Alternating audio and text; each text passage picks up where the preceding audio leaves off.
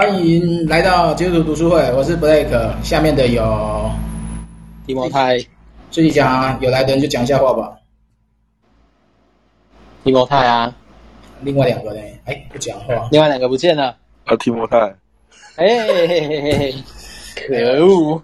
还有白大人啊。好了，大家都提摩太啊。今天今天读书会只有提摩太，谢谢。今天发生什么事，讲的什么内容，都是提摩太。可恶！好，我们我那个言归正传。哎，言归正传，一个相声的名字。好，上周我们讨论了在世之日的第一部生与死，然后里面一开始谈的一个。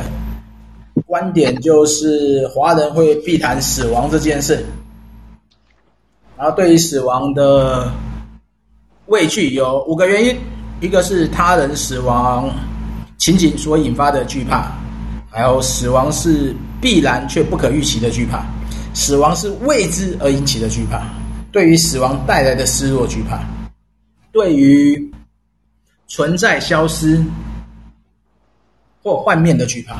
好啦，再就是，他就希望就是透过生与死继续面对死亡，然后从疾病、意外、天灾思想生命。所以今天的第二部，我们就在谈在世之日，就是活着的时候要怎么去面对死亡。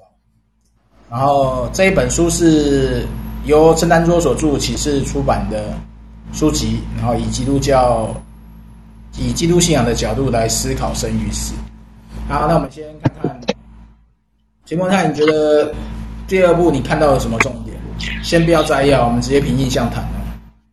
第二步嘛，第二步我比较看到的是那个实际的状况，就是可能他在讨论那个病痛啊，然后他讨论讨论病痛的话，他就连接到第三个，就是在病痛当中可能产生了一些失落，不管是什么身体啊、心灵啊，或者物质啊、非物质啊这种东西。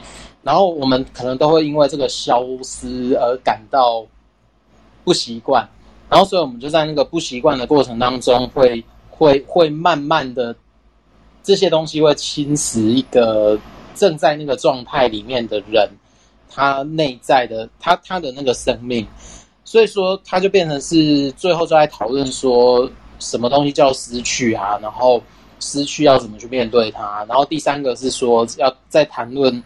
那个，呃，他就把另外一个问题延伸而来的，就是从失去延伸来的苦难，把它拉到这个问题里面来。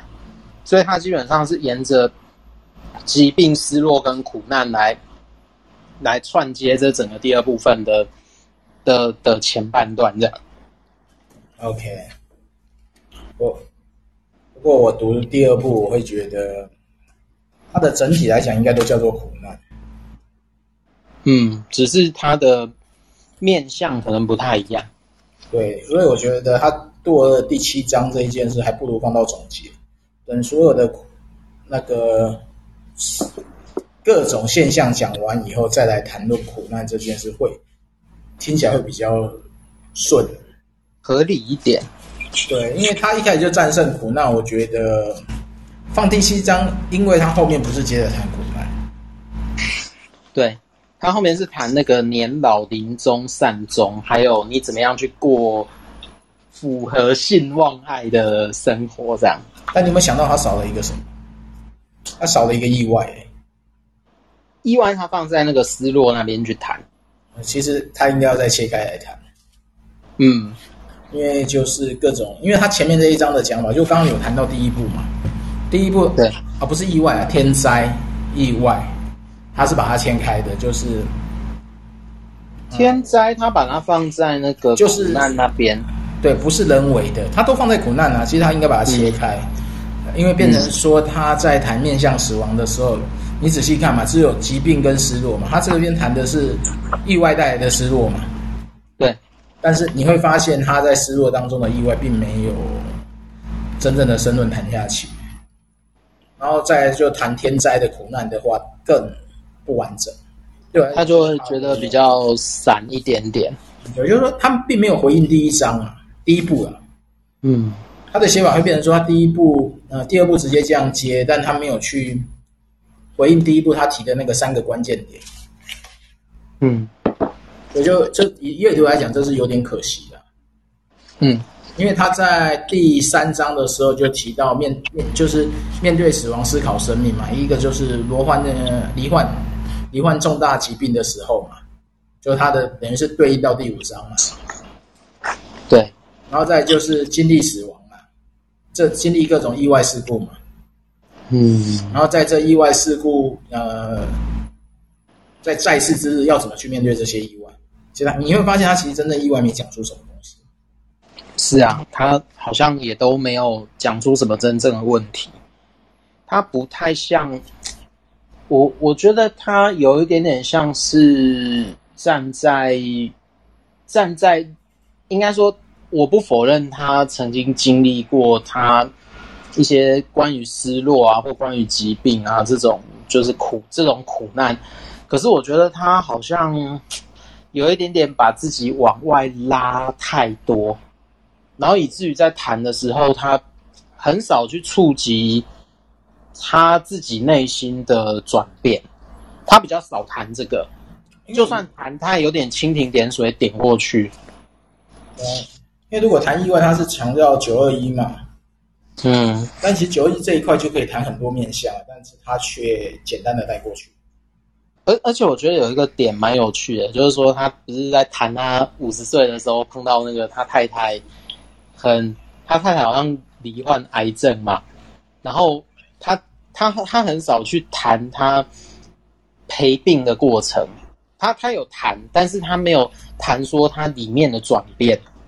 就是他如果跟我以前读的那一本，就是呃有一个拉比叫库希纳，就是他中间有提到的库西纳的那个有有一个是关于约伯记嘛，就是为什么好人会碰上坏事，那个其实就那一本书的谈法就跟他谈的完全不一样，因为那本书是他除了约伯记的那个状况之外，他自己会去用他他的心境转变去。贴近约伯的心境转变，然后最后告诉你说，在那个状态里面痛苦的人，他可能会怎么想。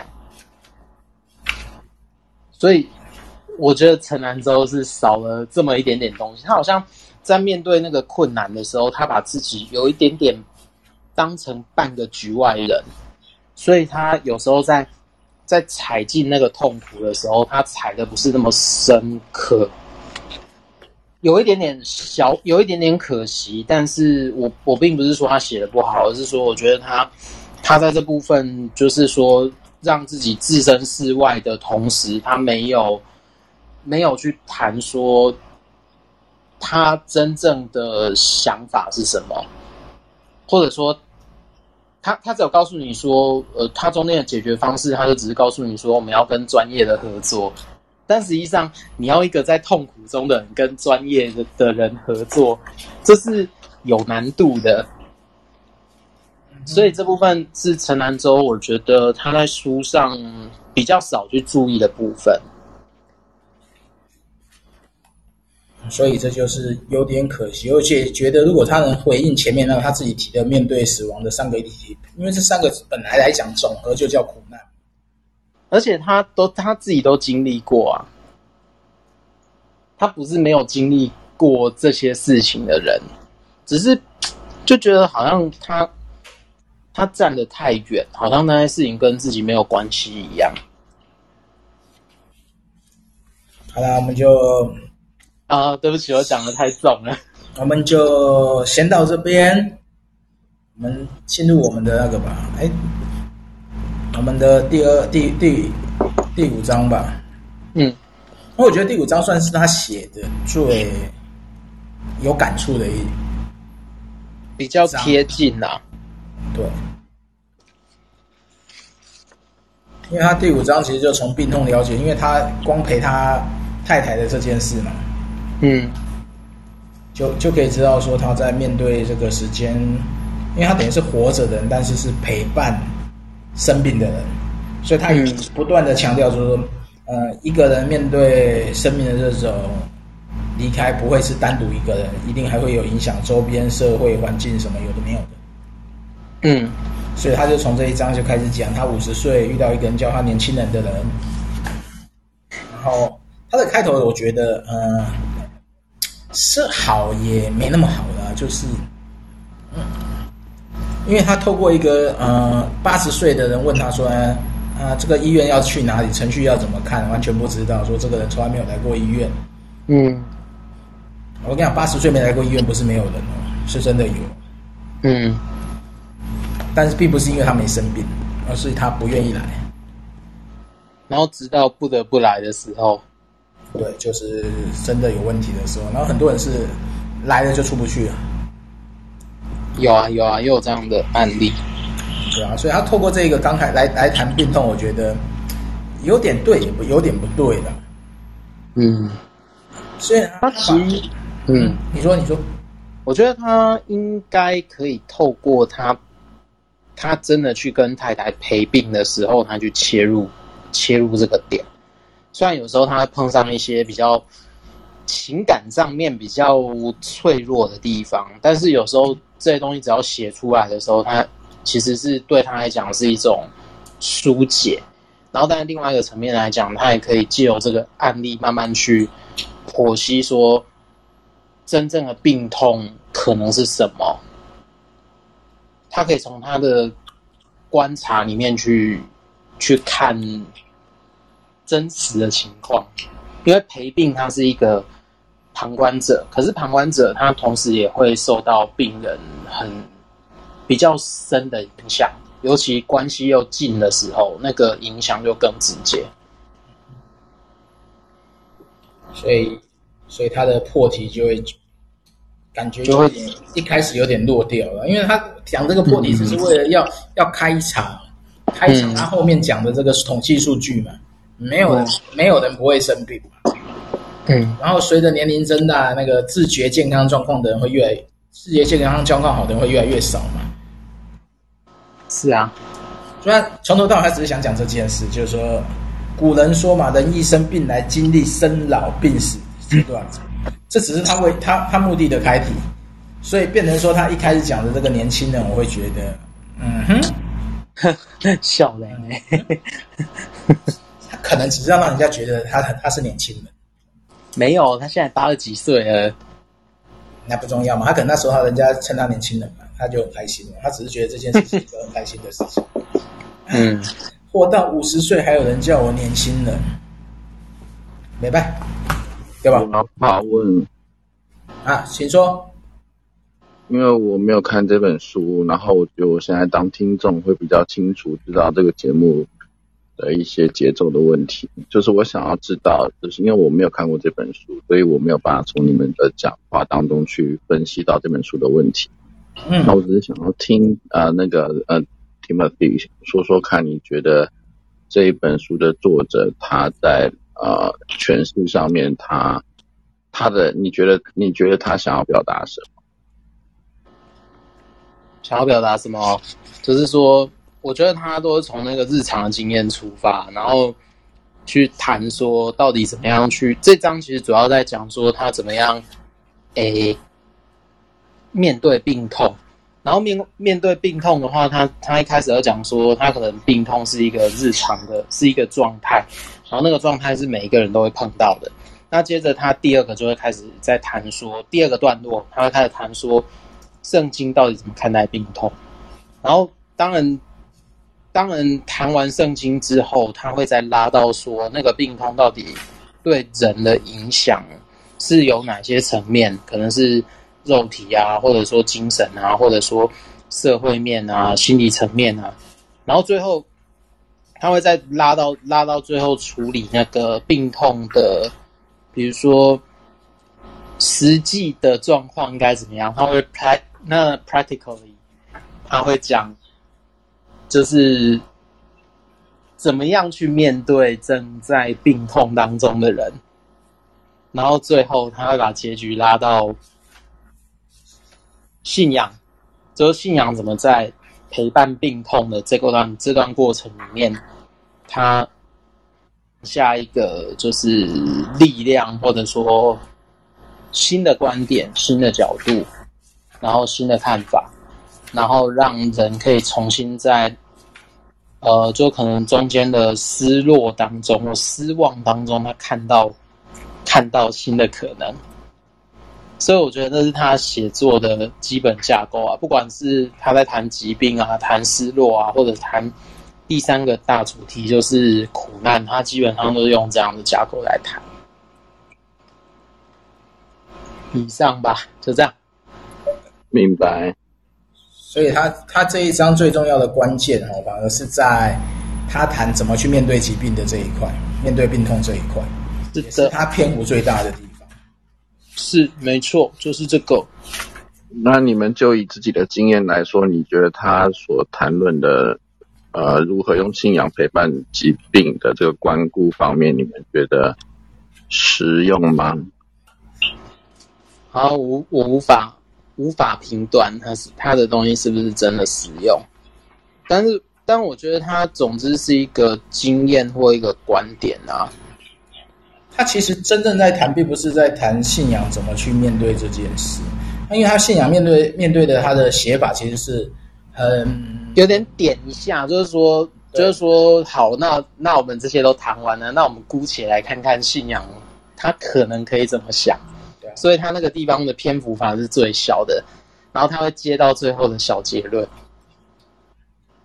所以他主要主要他诉说的东西就是我们怎么去面对病痛这件事。我简单把他的摘要先讲一下吧，就是说他在面对病痛会讲说怎么去倾听病痛的诉说，因为身体的各种症状，病痛就是一个症状，你必须要去倾听它到底发生了什么事，而不是压抑它或逃避它。再就是说，病痛它一个提醒就是保存跟珍惜生命。就是说，病痛是告诉我们啊，我们要知道要什么。他这边用一个现在流行词嘛，叫超前部署，就是保健和预防。然后再提到一个重点，就是不要过度忍受病痛，因为小病不看就久成大病了。然后他举了一个例子，就是视网膜剥离的事情嘛，因为你以为是飞蚊症，结果它是更严重的事情。再就是他提到说，勇敢请医生跟亲人告知时，这是我们啊、我觉得他这个提醒是对我们跟身边的人都蛮重要。就是说，我们常常是怕对方知道而无法接受，但是你要思考一件事：假设这个人是要面对死亡的时候。你还不让他准备做最后的事情，你要等到何时？所以他这边就说，一定要跟医生、跟亲人一定要讲事情，以及告诉说，呃，医病权利来讲，就是医生必须有义务要告知怎么去医疗嘛。然后病人就医病关系要不要适合合作，还是他觉得如果医疗无效，我们就不要这样医疗，那就是进入安宁嘛，安宁疗护的方式嘛。嗯，然后再就痊愈急也急不来。因为我们常常都想想要那个，你知道，嗯，我不知道，不知道，不知道是现在社会观点来讲，大家喜欢素食文化嘛，就是说，哎，我现在不痛了就不吃药了，但实际上身体不会那么好，只是给你一个假象，你就当真，然后你就想要很快就好，不可能啊！就是说很多附件啊，像像一般附件哦，假设你是一个颈椎颈椎这种受伤的附件，起跳是半年。然后你一个月就做了，然后后面都不做，那很快就会再恶化。嗯，啊，我觉得他这边提了一个东西是现在比较常容易发生的事情，就是医生与偏方。他提到一个关键，就是说，哈，呃，每个人都可以有自己的偏方观点，但是生病的人绝对不要因为亲友介绍偏方而不好意思。他要为自己的生命负责，而不是一定要什么亲友介绍他，他不听，他就觉得不好，或者觉得对方就不好意思。那问题是生命是你自己面对的，不一定。任何人都不应该去指责，所以它里面就有强调的，就是说，我本来说介绍你那个你不吃，那你身体越来越差。我跟你讲，在我们以前教会有类似一个东西，而且是赚偏方，就是说，但这是跟后面苦难讲的一样，就是说，因为你不去认罪悔改，所以你的癌症不会好。它是一样的概念，你没有任何人有资格这样去指责啊。但是这种偏方也是一样啊。其实对我来讲，这叫所谓的巫医嘛。对，我们不要我们不要把它叫做什么灵恩活动，它就是一个巫医模式嘛。就是说，你这样做你就会好，你不这样做你就会死，这是一样的问题。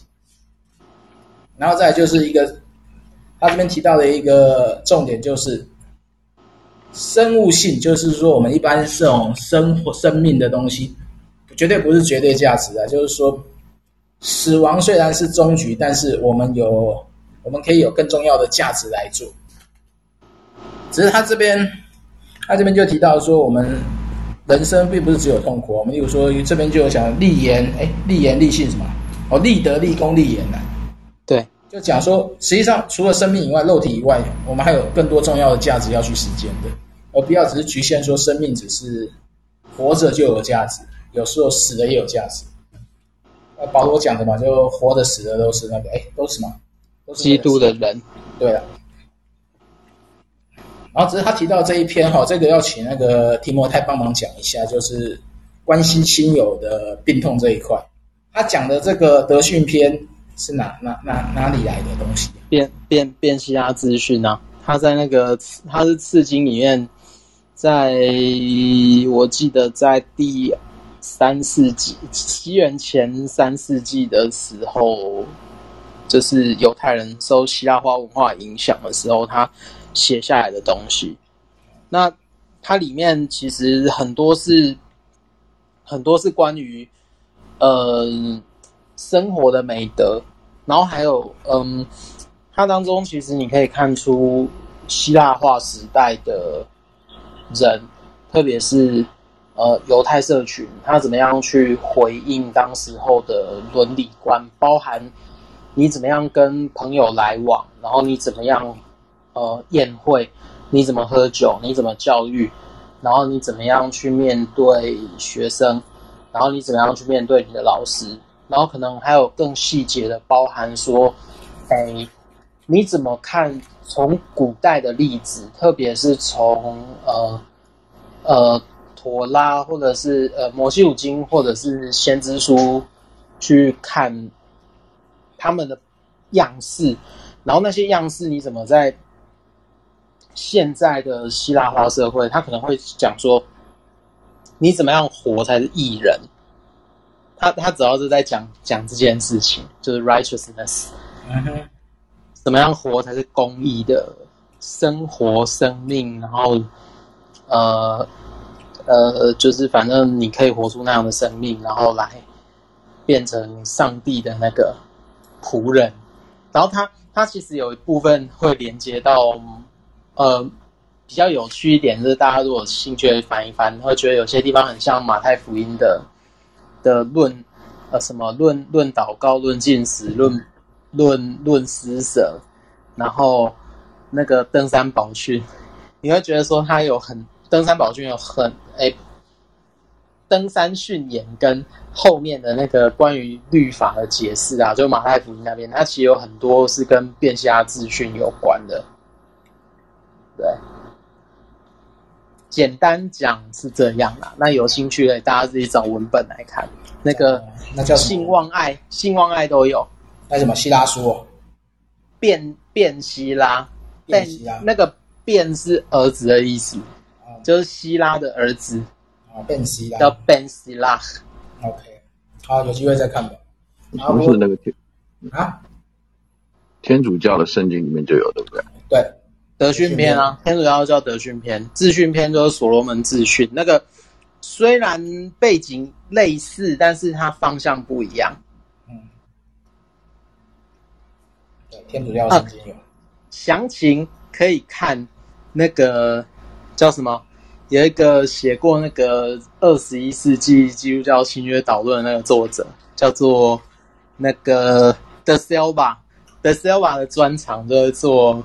就是做那个德训篇，就变希腊自训。你你到到时再贴网址给我的。好，我们再把它把书相关的书也整理出来，大家可以知道怎么去延伸阅读这些东西。好，就这样啦。那我们继续把这个关系病痛它这边呢，就是我们到现在还在讲面对面对病痛，面对病痛这件事啊，所以我觉得他面对病痛就是让让我们知道怎么去。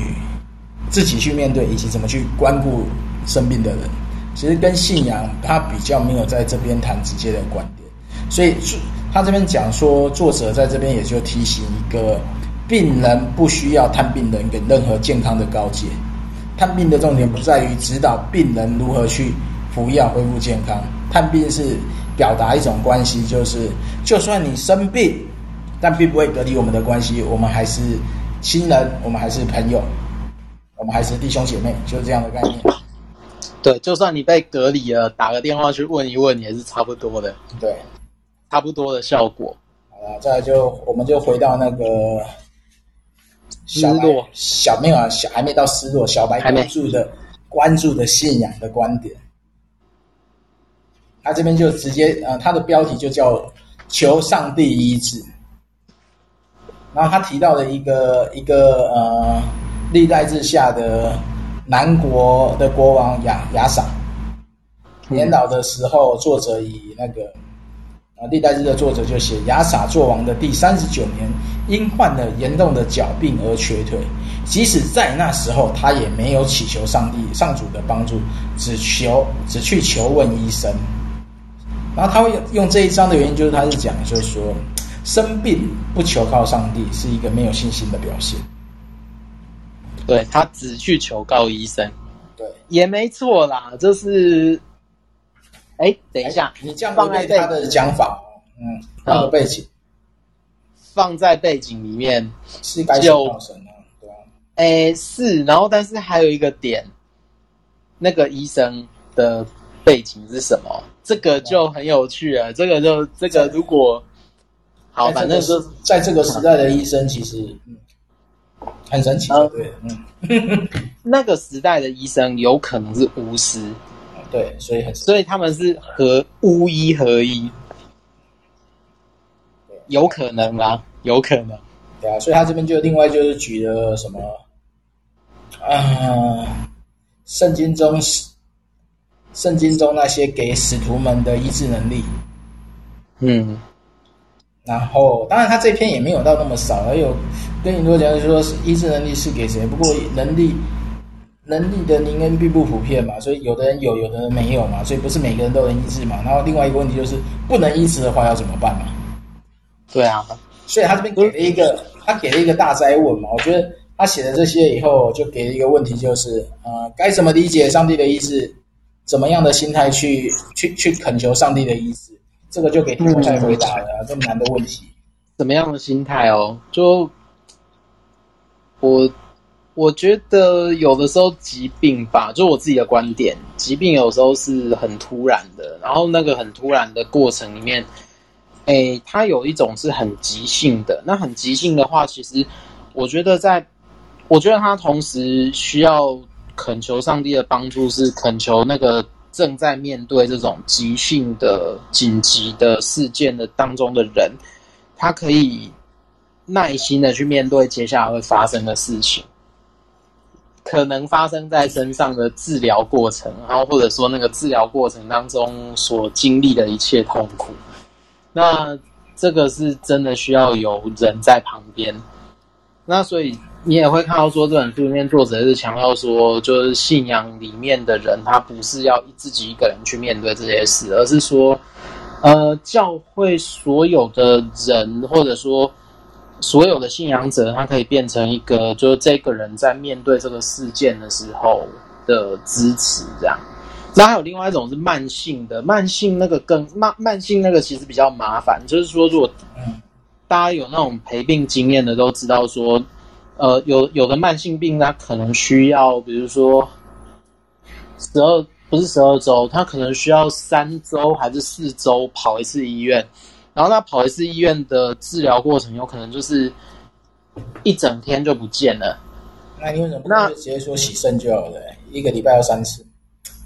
哦，对，洗肾这个是很麻烦。就假设就是家人碰到这种状况的时候，然后他有的时候可以自己自理，但有时候当他没有办法自理的时候，你需要一直帮他的时候，我觉得这个才是。最麻烦的地方就是说，如果只有一个家庭在独自面对这个事件的时候，他其实是我我觉得在面对上面，他要一直持续是有难度的。所以说，我觉得他可能从信仰的角度来看吧，也许教会所有的人在看到这个现象的时候，他是不是可以变成一种新的？就是他可能可以因为信仰的关系，然后可以互相的成为彼此的关照，这样。那我就觉得这可能是一个遥远的理想，又特别在现代大家都很忙的这种时代，就生活品质比较低落的时候，然后我们可以怎么样去实践这些教导？那我就觉得它是一个很难的事情，它可能牵涉到。就是教会内部的个人跟上帝的关系，然后它有可能另外一个层面也牵涉到整体教会的信仰的方式，或者是呃祈祷的方向啊，或者是在实践上是不是有一些，比如说像注意到教会里面的弱势者。但我就但我觉得这个问题真的不容易，但是。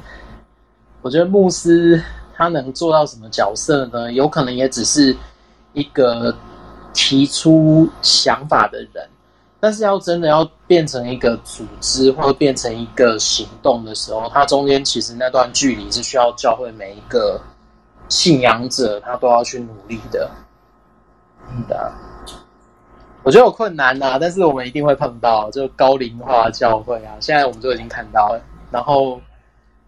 充满病痛者的教会，然后跟充满慢性病者他的社区，就特别教会有在做社区施工嘛。台北有什么老人关怀站呢？每天都可以看到，光靠牧师一个人是做不来的。对，但是像我哥的讲法，就是不敢让会友去碰探访这件事，还是由牧师自己来，免得有人说错话。有另外一件事情，我觉得很好的是，我之前。的实习教会有一件事情，我觉得很好，就是说他们是会有主动做，然后那个主动是说包含关怀站的组成，还有探访的人，探访的核心同工，然后牧师只是里面的一个 unit，然后主要执行的还是在策划这整件事情的人。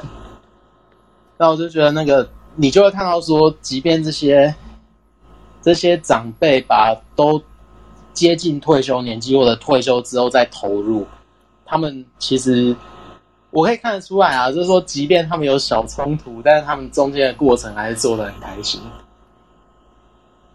就等于他等于就重新这件事，就重新建立连结，或者是对于疾病的照顾啊，或者是关怀跟探访，可能又重新活化他们里面的一些。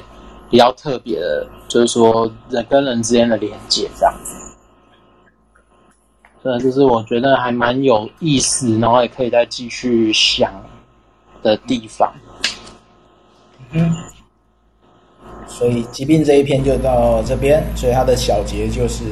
他的最后一段就直接写了：生病要去看医生啊，遵照医生的建议自己调养身体，同时也要祈求上帝施恩怜悯，让我们的生物性、社会性、灵性的生命都能得到医治。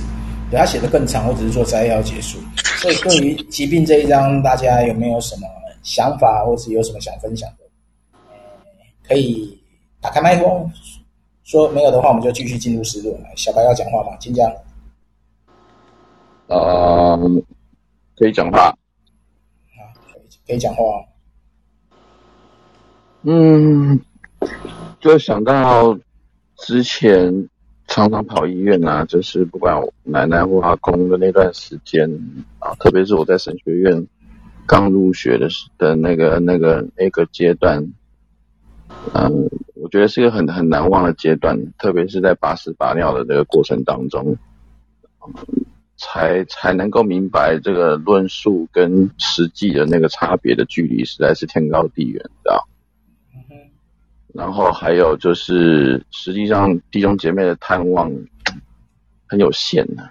嗯，要做的漂亮很难，知道吗？你要你要是来，然后其实结论就是来为你祷告，然后就就尴尬的走掉了。我想我们大家应该都能够有所理解这种感觉啊。所以有时候会会卡在一个，就是说去探病跟不去探病的中间的那种挣扎。其实都关乎于那个病患他他在健康的时候，他对于信仰的信仰的成熟度吧。对，我这样讲很现实，因为实际上病痛也是很现实。呃，病痛最后换来的瘫痪也是更现实，然后人性也是很现实。所以我觉得经历过这一段路程之后，我反而真的觉得，呃，信仰这东西哦，很难在病床上建立。最好的话就是好好的在还能够有思想、有行动的时候，让自己有一个成熟的信仰。否则，最后事实上谁也帮不了你。嗯哼。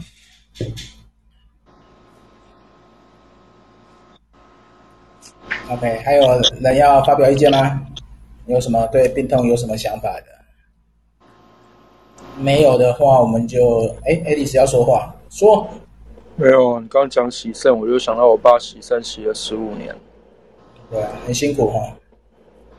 很辛苦，对啊。如果以他来讲，玻璃娃娃又要洗肾，全身塞住，很辛苦啊。啊，嗯。不过真的啦，久病床前无孝子啊。是啊。嗯。这是现实生活啊，每一个人还是得还是得顾自己的生活啊。没错啊，而且像我老头脾气超级坏，又那么有那么爱面子、有尊严的人。你要替他把屎把尿，说真的啊，我们看了也也很难过了。嗯，因为到最后完全不能动了，只能躺在床上的时候，由不得他嘛。对啊。嗯。我导师有一次有一个蛮好笑的啦，就是有一次他开刀住，他开心脏住院住台大，然后。那一天刚开完刀，刚从恢复室推回来，然后就有一对，有有一有有两位女那个女子，两位姐妹冲进来说：“我们是新店行道会的，我们要为你祷告。”呃，不好意思，我爸你把这外名字讲出来。喂，直接冲进来哦，直接冲进来，很大声的说：“我们是新店行道会的，我们要帮你祷告，请问你有什么需要？”我说。哦不好意思，我爸刚从恢复室出来，呃，有点虚弱，而且可能有点痛，所以可能不太方便。没关系，我们帮你祷告，耶稣会医治你。我们是逼那个地方要逼掉，没办法逼啦。嗯，反正我说没有，我就说那我就说那个不好意思，因为真的不舒服，也谢谢你们的好意，也祝上帝祝福你们。哦，你也知道上帝哦。哦，那很好啊。那你知道耶稣吗？我们是新店行道会的。哎、欸，你是强调新店行道会干嘛、啊？他们一直强调他们一直强调啊，对不对？然后没有，最后我就说不好意思，我就说不好意思，我父亲真的很不舒服，而且现场目前有三个传道人，两个机构，两个机构同工，所以我们知道你在讲什么。谢谢。哎、欸，那个拉比塔有要说什么吗？没有，就很好笑啊！刚刚听那个这个行道会，你这样要我怎么处理录音呢？我觉得帮人祷告是件好事，但是真的不要那个，就是说有讲话要有点智慧啦，不然会把人家吓到。我们下次可以来为某某行道会特别开个节目。我 们我们不是我们不是教会小本本哦，抱歉哦，我们也不是教会小本本，你是成功的。但是我们可以读迷音哦，我我们可以读张茂松的那个《如音展翅上腾》，没有问题。对，然后你就然后就来批爆他吗？我们可以读啊，没有不能读啊。我本来想读《四度空间》的，但我怕人家骂我，所以我暂时放弃。骂，让人家骂，骂，要人家骂。好，来，我们继续到走出失落的，走出失落啊！不要让我们这本书读不完呐、啊。好，走出失落，后面两章是提摩太的范围了。好啦，那个走出失落，他一直用那个命运交错当成是，就是那部电影，然后当成是里面的串场这样。那他要问的几个问题就是说，呃，他他认为说失落是源于生活当中的意外，然后他就会问说，在世界上有谁不曾失落呢？然后怎么面对失落呢？然后这个失落跟那个什么生命的关联是什么，然后它怎么影响到灵性，所以他就把它区分成说是抽象的啊，或者具体的啊。抽象的有可能就是说荣誉啊，或者是那个面子失落了，然后就是反正有可能是更小灯熊皮，然后他可能是更小的失落了，然后他就生气了。好，没事。然后他接着他就会。开始讲说这失落带来的一连串东西，然后他怎么样去跟社会环境影响这样子。那接着他反正就进到了用命运交错来讲那个故事，就他简单来讲就是有一个有一个人，他不小心好像拿了一个什么文件，但那个文件很重要。然后呢，接着那个律师为了要把那个文件追回来，他就动用了各样的手段去去跟这个人要。可是这个人，呃，这个拿到文件的人，他可能也因为是处在比如说家庭关系的风暴里面，他可能有酗酒，或者说什么样的原因，然后以至于当这个律师跟他要这个东西的时候，他不想给。所以呢，到最后他就会因为这一连串的失落，他就产生了很多的问题。这样，那接着就是说，他就用这部电影来讨论面对失落的四个反应，就是你会想要积极的找回那个失落的东西，然后你过程当中你会产生可能痛苦或悲伤的情绪，那后来你会发现说你会有愤怒，然后最后你会因为这些东西无法找回，然后感到失落、自责或沮丧。那接着他就告诉你说，面对失落的时候你要怎么办呢？然后他一样是强调说，你要在信仰群体里面去寻求、寻求帮助这样子。那里面我觉得比较有趣的地方是，他有一段在写说，从圣经叙事和神学去看失落，然后他就引用了几个点啊，就是。在创世纪里面，我们会看到说，哎，因为这个人类的人类的始祖，他想要分别善恶的果实，那他吃了那个果实之后，他就失落了生命吃生命之果的机会。然后或者是说，我们会看到说，以扫跟雅各啊，就是说，呃，以扫因为想要一碗红汤。然后他就失落了一个就社会性的地位，就是说长子的名字。然后还有一个是，一个是像约伯，或者说像是这些呃，可能约伯记他们就谈说，当呃一个艺人他碰上了最大的失落，可能是说他所有的一切被剥夺，然后他的身体也受伤的时候，也没有他的身体也。在很糟糕、很糟糕的状态的时候，他这种失落要怎么样去解释或面对？然后，那但我觉得那个陈兰州他引用奥古斯丁，他就他就讲的很有趣，他就说，我把它抄下来，就是说，他他这里奥古斯丁又讲说，根据理性啊，人都期待过幸福的日子，可是为为什么有人不能拥有呢？就是说，奥古斯丁的解释是说。人没有得到他所喜爱的，然后，然后或者说人得到他所喜爱的东西，但是那个东西对那个人有害，所以人所得到的尽管它是好的，但有可能他得到的那个东西虽然是好的，但不是他所喜欢的。所以呢，奥古斯丁到最后他就他就讲说，那这样人到底要追求什么东西才不会失落？然后。他就在讲说，嗯，比如说，他后来就推说，哎，其实人要追求的东西是真正的美善，然后那个真正的美善，它可能是属于心灵的或者是精神的，然后它是一个可以值得追求但不一定会失落的事物，然后这个东西不在人身上，是在上帝身上，所以呢，他推测到最后的结果就是说，呃。美好跟至善的生活啊，它就是呃，要维持跟上帝合宜的正确关系。好，我觉得他这个古典的东西，他他这样讲了，那但是实际上是不是可以真的真的做到呢？那这就是我觉得在在这卷里面，它比较有趣的东西。就简单来讲，就是呃，可能对你好的东西，你不想要，但是。但是可能对你是有伤害的，你一直想要，然后但是到最后，到底什么东西对你是真正的好？然后其实人要在当这当中去培养一个辨别跟判断的能力，对他来讲就是就是这样吧。那所以在结论里面呢，他就会提到说，呃，这个失落的过程，它有的是我们可以掌控，有的是我们无法掌控，但是。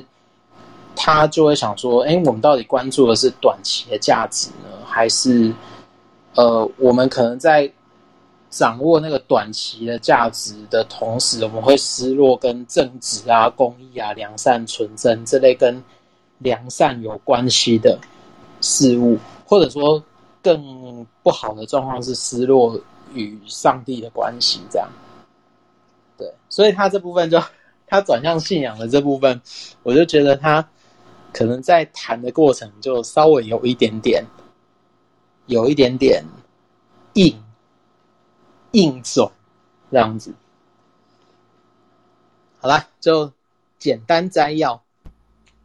OK 的，我稍微再再补充他的那个，其实他每一章都会有一个叫做呃。面信仰反思吗？类似信仰反思的东西？没有没有，不是信仰反思。而说他的书一个特点就是，他会讲这个重点以后，就要去面对这个重点。他其实他整理的这个面对的东西都算不错。对啦，因为他看只看他这个什么面对失落来讲，他就讲面对失落的过程嘛。说失落的第一个反应是积极寻回嘛。所以我觉得他写这个啊、嗯，可以让人思考，去说我们再去。面对失落，它会产生哪些步骤，以及要导向什么？这是他的书的写法会比较特别的地方。如果说你想觉得真正有价，对我来说真正有价值的，反而是去读这些面对的东西。那我就把他的面对失落的过程，把它那个标题念完就好了。念完就知道，他说第一个回应是积极寻回嘛，然后第二个回应就是悲伤嘛，因为找不到嘛，就只能悲伤嘛。然后到第三个回应就是愤怒报复。说竟然竟然找不到，那就会到底是谁的问题？就会迁怒嘛。然后呃，竟竟然给他下名注，对啊，然后就会迁怒啊。对啊，不然就是说是你造成的吗？你你有卖照嘛？的邓德啊，对啊，哎，我没有在，我没有讲，我没有讲谁？你讲上啊啊啊！哎，我讲上哦，卖邓德啊，卖邓德，卖更小更手机好不？好，哎，到第四个反应就是说，唉。还是自己的问题的，就是自责与沮丧。所以我觉得他在写这个东西，在面对这一块，反而是呃，可以帮助我们，呃，这叫什么？系统化的整理，或者是辨别吧，细部的辨别自己内在的产生的情绪。对，所以他最后的总结就是，其实这这好像什么悲伤，呃，悲伤处理也是大概这样的步骤，就是说最后就是你沉静、安静下来，接受这一切，然后。再转进，就勇往前，勇敢前进，然后再就是把这个情绪就化悲，化悲愤为力量啊！对，化一个一个杯子装着大便，然后就会有力量。对啊，所以所以他他他，我我反而觉得他的他的东西反而是在面对这一块，可能对读者来讲会是比较有一个厘清的一个方向。但是你说他在信仰的这个部分，我就觉得，嗯，他讲完的这些很好。然后再求救与求助嘛，就我们要祈求上帝，让我们绝不失落仁慈与盼望，对不对？呃，我觉得有点困难。当然困难啊，因为这其实就是一个过程嘛，就跟之前讲的吉利一样，快不得。对啊，它就是一个过程，一定要走完。好，所以在失落这边，大家有什么疑问或是有什么补充的想法，可以提出来。有没有人要讲话？讲话可以打开麦。失落是失去的失吗？对对，失去、失落。嗯，我觉得很，我我觉得蛮蛮奇妙，他怎么会用失落这两个字形容？是不是消极的意思啊？我想到了，因为陈南州习惯用台语啊，他那个叫信了，因为在台语的那个信了，它有很多的很多的意思，然后但是它有其中一个意思是说，当你处在一个有点像是低潮情绪的时候，然后但是那个情绪是因为你的某一个东西不见了，嗯，然后他会他。他他才会写信了，所以所以如果你用台语去理解的话，大家就是可以知道说那个陈南州的逻辑是什么。那就是落魄啦，跟落魄又不一样。欸，跟落魄不一样，它跟落魄不一样，因为信了是一个很难讲的字，就是说大家听都大概知道是，就惯用台语的人会知道说那是什么东西。嗯，所以他是台语没有，嗯，我想想到了，没有达到自己那个预预期的那个。那个期待是不是？对对对对对，因为它有一个，它它那个台语的信了跟国语的失跟华国语的失落，它其实是有一个程度上的差别。应该说台语的信了的话，它的涵盖范围比较广。嗯，然后华华那个不管说国语或华语，它反正它就是一种，呃，它的失落有点像是什么东西不见，嗯，所以所以它它只有差一点点而已。哦，但陈南州讲的那个意思是稍微再广一点，再广义一点点，哦，所以才会看到说，呃，什么意外跟失落，对啊？其实他讲的就是一种失去的哀伤呢。他讲是一个这个失落目的的表达是一种情绪，对对对对对对对对对，只要这样去理解就可以。对，它是一种情绪，就是呃，可能就是你痛失了某个东西，或失去了某个东西，某个挚爱啊，或是某个你很看重的东西，或是什么。所以它它这个字是主要是强调情绪，就是悲，就是很悲愤的情绪。嗯，所以我才说跟那个什么哀痛治疗那个过程是一样，只是他写的词跟我们平常用的词不一样。因为我们第一个不是寻找，我们第一个是否定。嗯，对，所以所以所以那个词不一样。来，先讲。好。呃，嗯，那好，那呃，我我我大概懂了齁。那呃，其实这个吧，这个层面就是说，失落这件这个情绪到底好不好？哦、嗯，但我觉得说，呃，人的这个人都有七情六欲嘛，难免会有这种失落的感觉。但是这个感觉不能够常态，如果常态的话，其实它并不是一件好事。对，那如果说我们今天信仰上齁，我们如果说呃有一个基础。就是说，对于这个信仰、信神这件事情呢，我们有信心的时候，比较不容易失落哦，因为我们很容易就是遇到事情，我们可以马上的去看见问题哦，那甚至去分辨、去解决这个情绪的问题哦。那我觉得，呃，就是说，呃，主要是怎么去面对这个失落的这个情形吧。那如果说我们长期是处于这种失落的状态，而且我们不知道怎么去消化。也不知道怎么去面对解决，然后很像就是沉浸在这个失落里面哦，久了之后，其实人会生病哦，那个心理会生病。那其实这个呢，也不是一件好事哦。所以我自己是认为说，呃，就是失落难免会有哦，但是如果我们我们就是没有去在情绪上面的控管，没有去提升的话，那其实我觉得对我们的生命的成长是有拦阻的。对，那其实我自己看这件事情吧，就是可能我呃，我以前哈，就是可能年纪比较轻的时候会，会会有这种常常就是很失落的情况，但因为那个时候还不知道怎么去解决这个情绪的问题，然后随着这个工作经验啊，然后跟人相处啊，然后人际关系啊等等哦，就是说呃比较有经验之后呢，诶，我就知道说我要怎么去处理这个情绪的问题哦，就是。就是呃，尽量不要让自己陷入在这个失落这种状态。对，那所以我觉得认识自己也是非常重要的一个环节。好，讲完了。OK，谢谢。所以我才说这个陈南州他给的一个面对失落的一个步骤，是我们刚好可以去认识。当然，最终的结果我们一定要转变为一个，就是要最后一定要转成可以接受，并且要有力量继续往前下一步。那小白有要讲话吗？没有，没有哈，没有。我们呃，我们最后要快快讲的，慢慢讲，快快讲都可以的。好了，苦难给你讲，因为我觉得苦难我读完以后陷入回圈。虽然他他面对苦难讲的也也也对也不对啊，因为他圣经他先讲圣经中的苦难嘛，他把所有事情就拉高层面到圣经中怎么去看待苦难，当然就就提到那个神奇的约伯记。对啊，对不对？然后再那面对苦难，那那，那我觉得他与其这样讲，还不如他直接讲那个 Harold Kushner 那一本为为何好人总是遇上坏事？对啊，我可以再讲一点吗？哼，可以啊，可以啊，请说。可以哈，因为你们刚刚讲到约伯记嘛，其实我们有看过这个约伯记，我们都知道这个约伯记是这个呃神跟那个撒旦的，就是呃打赌，对不对？就是撒旦跟这个神说，跟上帝说。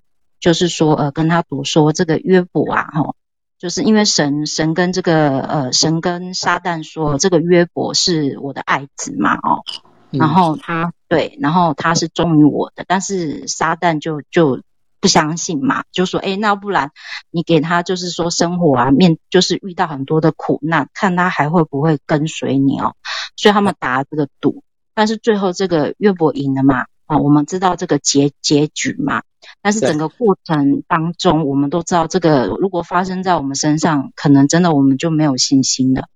那后来赢了之后呢，这个呃魔鬼撒旦就没有再去找约伯了哦。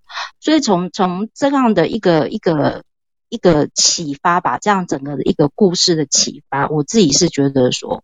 我们在面对这个很多一些不好的呃苦苦难的一些经验的时候，我们一定要胜过。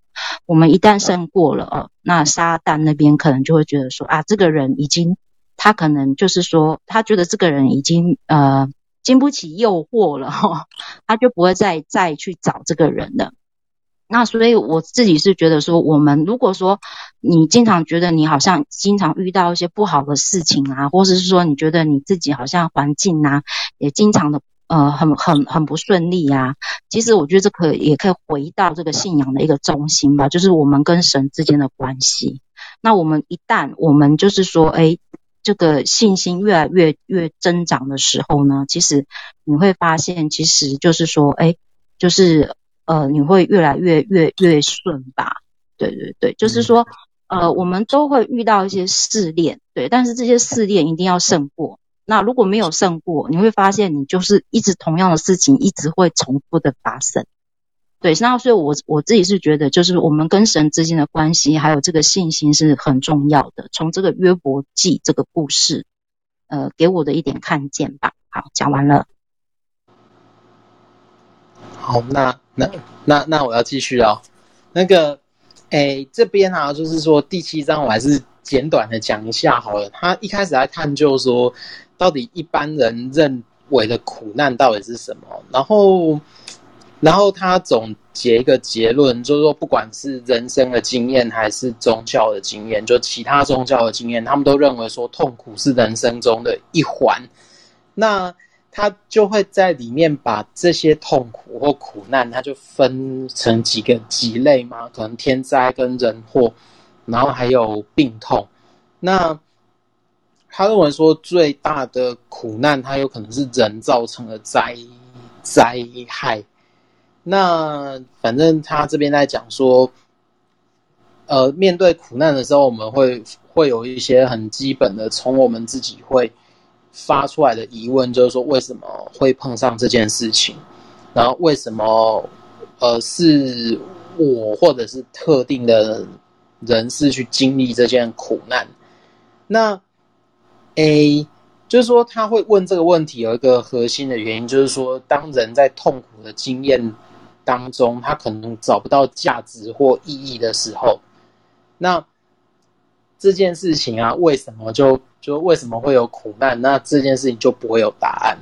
那所以他就是举一个，就 Kushner，就是那个 Howard Kushner 的一个拉比的儿子，他受到了，就是说他有一个他他有一个疾病叫早衰症嘛，那早衰症的东西就是说他不会长大，然后他长到一个特定的年纪的时候就开始衰弱，那他十四岁的时候就过世了，所以说这件事情对这个拉比的冲击就很大，然后他就去透过一本书吧，就是说那本书现在有中文翻译，就叫《为何好人总是遇到坏事》，然后他就借由这本书在讲。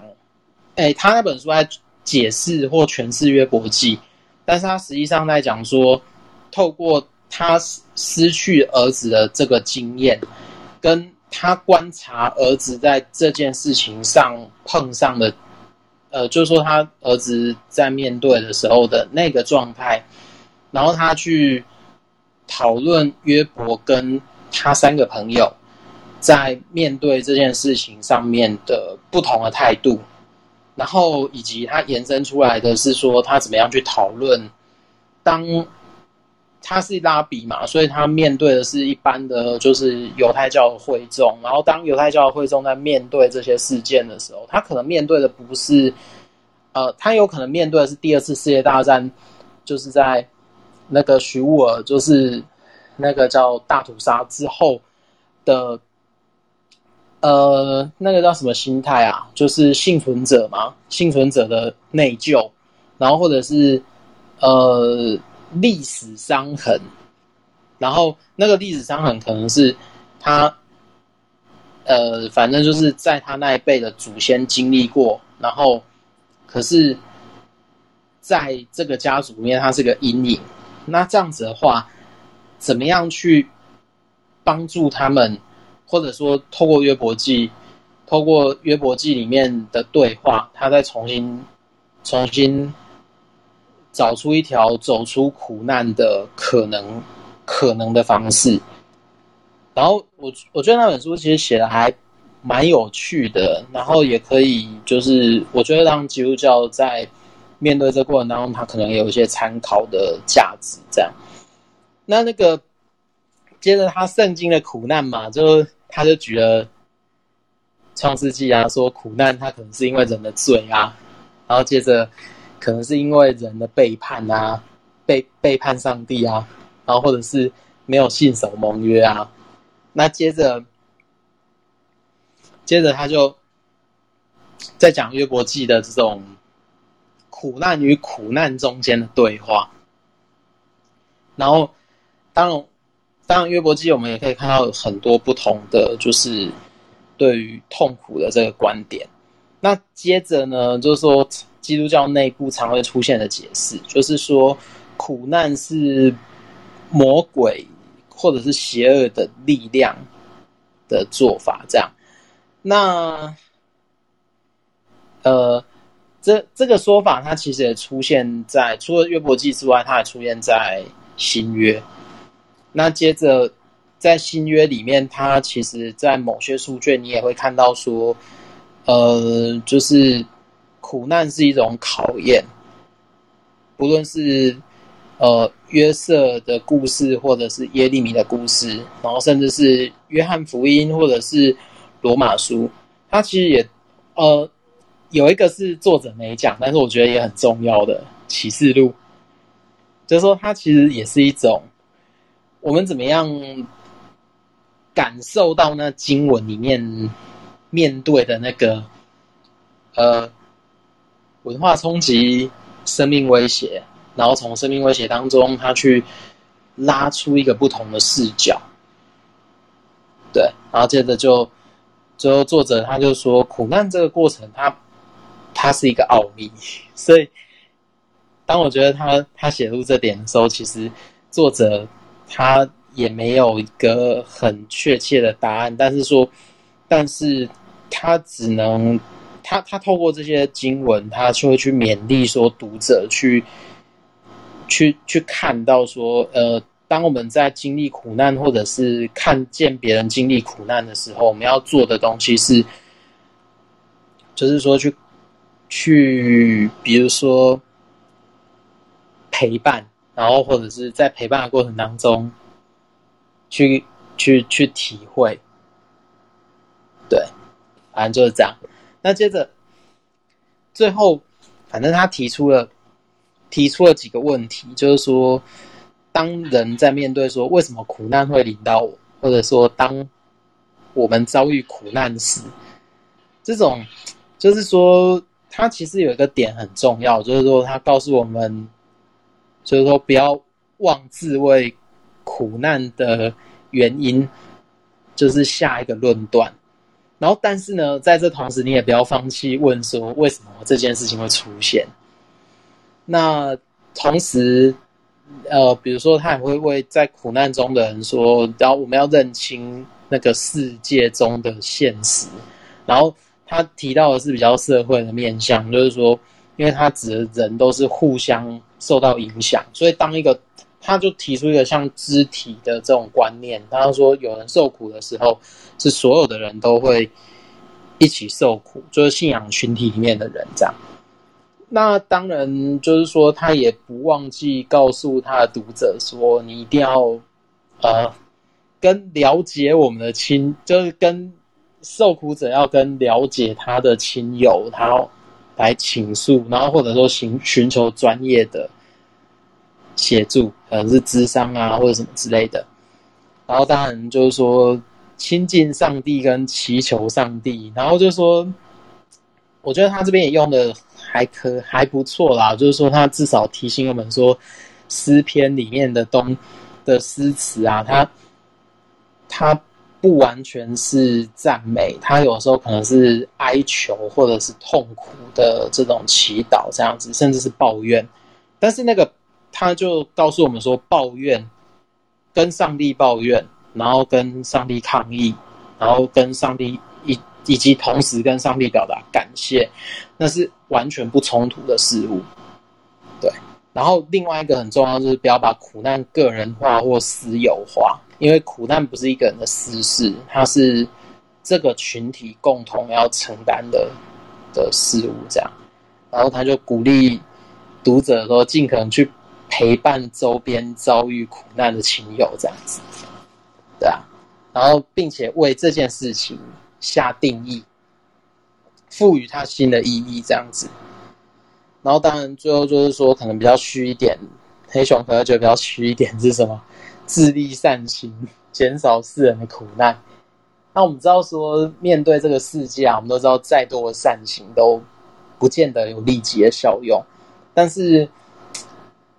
嗯，我们也只能认清到我们自己的人的限制，然后我们也知道说我们呃要如何为这件事情来祈祷，但是最重要是祈祷之后，呃，人的行动，然后因为上帝是透过或者说耶稣是透过基督徒的行动，然后他在这个世界上的。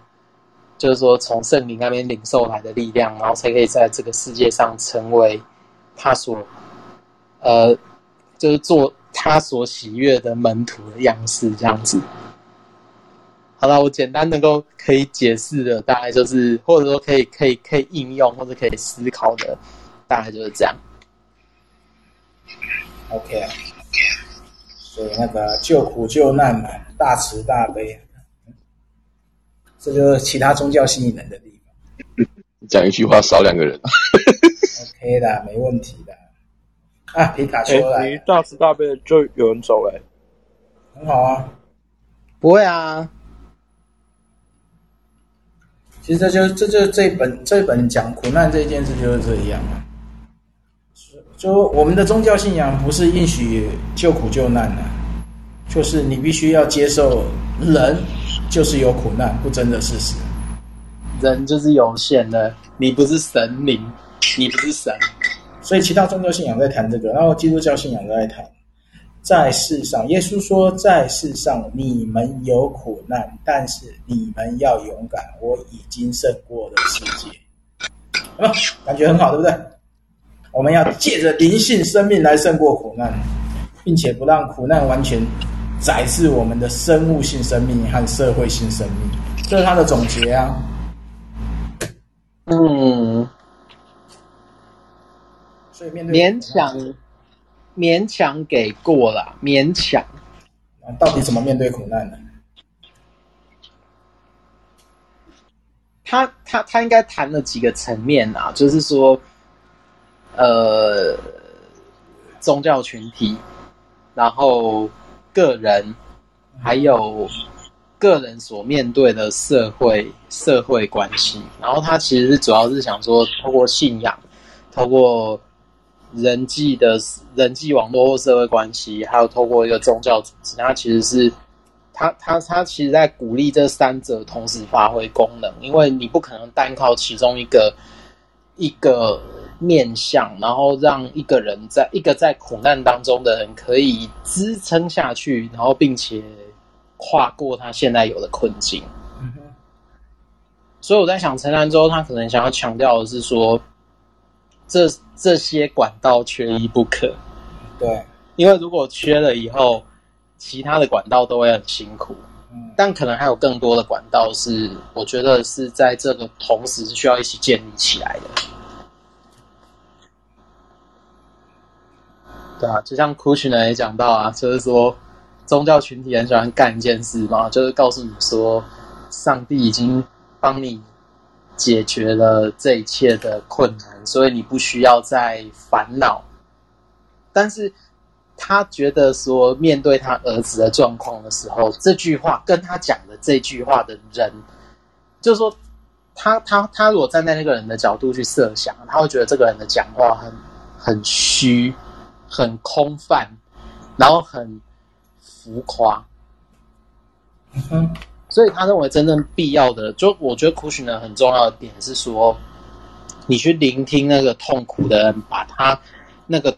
痛苦的感觉讲出来，因为他他着重的是，当你说出来的时候，当你在抱怨或者当你在控诉的时候，他其实会牵动你内在的另外一种力量，去去去去反去把那个就是痛苦的过程反过来。这这这这个这个东西很特别啦，也是犹犹太犹犹太教里面，它其实是一个一个可以参考的的的事物。好了，那还有的谁有什么想法吗？有人要发言吗？小白要讲话，小白讲。我做我个人的结论。嗯。嗯，就是说，是这作为一个同时也存在的人，然后也也正在经历各种呃悲欢离合、生老病死苦的人，嗯，仿佛就是，即便是谈科学的医医学也好，或哲学也好，心理学也好，或者是宗教信仰也好。它在一个，它都是会有一个很有限的一个一个程度，就是最后还是会死掉。那，再好的、再贵的医疗设备，再再有权威的医生，你会发现，好像就是不管是哪一方面的领域的学术，它最后都是没有办法阻止这个事情的发生。所以我会觉得。好像不论是站在信仰的角度写一本书来去鼓励这件事情，或是站在任何一种包含呃健康健康呃食疗啊，或者是各种各样子的气功啊，或者是各种各样子的学说，它都它都会在某一个时候变成是虚空的。所以我会，我个人会觉得说，信仰这个东西，它最以它这个以我们如果以我们的信仰的领域来谈这件事情的话，一个实际的人，他必须要在他实际的信仰当中接触到那个实际的神圣，也就是他真的是他真的没有办法是用常理的方式，而是他个人对于圣灵的经验，对于他信仰的经验，对于上帝的经验。然后这才是这才是一个信仰者他的他所立的根基。他他在信仰里面，他知道他知道他他所信的所谓的来世，他所知道他是一个必死的罪人，还有他对于永生的确据这件事情，是他必须要在他的信仰的领域当中得知到那个确据，而那个确据没有办法用任何的著作或任何牧师或神学家或者是我们安慰的话语有办法触及到的。这是我今天听了我今天的这个节目的一个一个心情吧，这样。好，谢谢分享。还有人要讲吗？没有人要讲，我要来做结尾了。我们今天超时十八分钟。哎，没人讲话，那就是我讲了。我们来预告一下，下礼拜我们会继续进到在世之日的第八、九、十三章。我们这本书分为四次的，然后下礼拜我们也会讨论说，我们下次要阅读哪一本，然后。第八章所讲的是安然年老，第九章所讲的是临终善终，然后第十章是信望爱的生活。所以这个接下来就是要谈我们如何面对老去的日子。然后呃，有书的人可以看书，没书的人也可以参加。然后我们这个线上读书会的部分，我们会转成 Podcast，你们可以搜寻。不管是 Apple Podcast、Google Podcast、KKBox、Spotify，都可以搜寻布雷克人生，里面就会有我们的基督徒读书会的录音分享。然后本人很懒得剪辑，所以刚刚所讲的任何名字基本上都会直接曝光，就这样。然后我们今天就到这边。然后 Pockets 在 Apple Pockets 今天多了一个评论是五星的，既然大家都能听到最后。到底哪里给五星我也不知道。好啦，那我们就下次再见啦！感谢大家的参与，晚安各位，谢谢。